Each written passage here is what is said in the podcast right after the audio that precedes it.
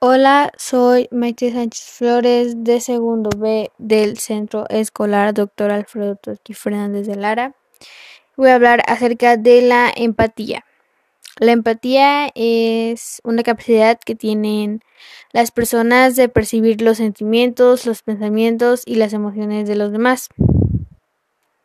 Bienestar y trato digno a otras personas. Es el respeto o consideración que todas las personas deben recibir un ejemplo es cuando mi familia respeta a los señores o señoras mayores.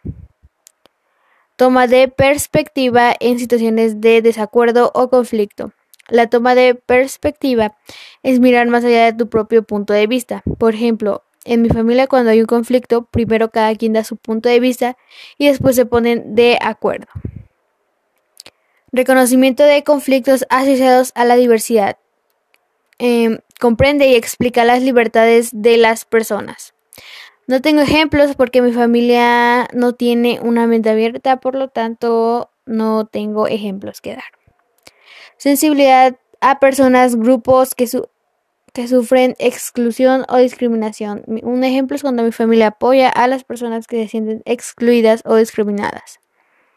Cuidado de otros seres vivos y de la naturaleza es evitar consumir cosas que afecten el medio ambiente. Un ejemplo es que mi familia cuida plantitas, reciclan y evitan consumir cosas dañinas para el medio ambiente.